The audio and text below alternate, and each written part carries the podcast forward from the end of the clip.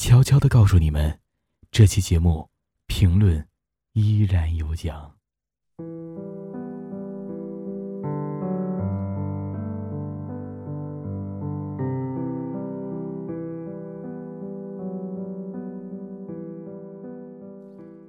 深夜里盯着天花板，身体早已睡去，精神上却清醒无比。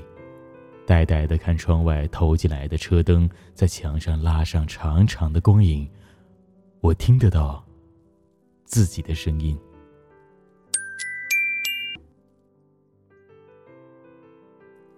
我喜欢在深夜里看小说，等作者第一时间更新小说，是我每天必修的功课，没有之一。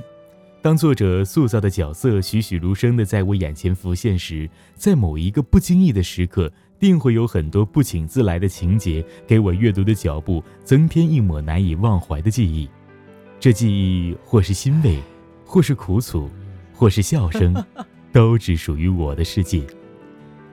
随着书中的故事情节的起伏，看书的我一会儿揪心，一会儿大笑，不知今夕何夕。待更新看完，才发现夜早已深了，家人都已经入眠。揉着涩涩的眼睛，安静的躺下来。直到有一天夜晚，我读到了一篇文章，比你聪明的人还都比你勤奋。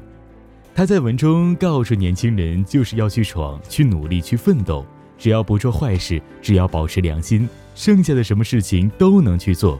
生命就好像旅行，在过程当中，我们可以拥有一些东西，但终究不能带走它。人生就是一个大舞台，我们不妨就把生活看作是一滴灵动的水，就像它一样，一切随势顺缘，尽情欢畅奔流。文章的最后，作者说：“我想对年轻人要说，去努力吧，去恋爱吧，找你自己最想要找的人，做你自己最想要做的事情，不要怕失败，不要怕艰苦，看完如醍醐灌顶。”我也要加油，这就是我难忘的一次深夜的经历了。好了，现在我想知道你们发生在深夜里的有趣或者难忘的经历又是什么呢？本期有奖活动的参与方式就是在节目的留言区里参与活动，聊一聊你发生在深夜里的有趣或者难忘的经历吧。活动截止时间为本月十九号，也就是这周六了。错过了托马斯小火车、美人鱼周边的产品、定制的 DJ FM 明信片等等的礼物之后，还要错过这个特殊的礼物吗？快来参加吧！我在这里等着你，只有五个名额哦。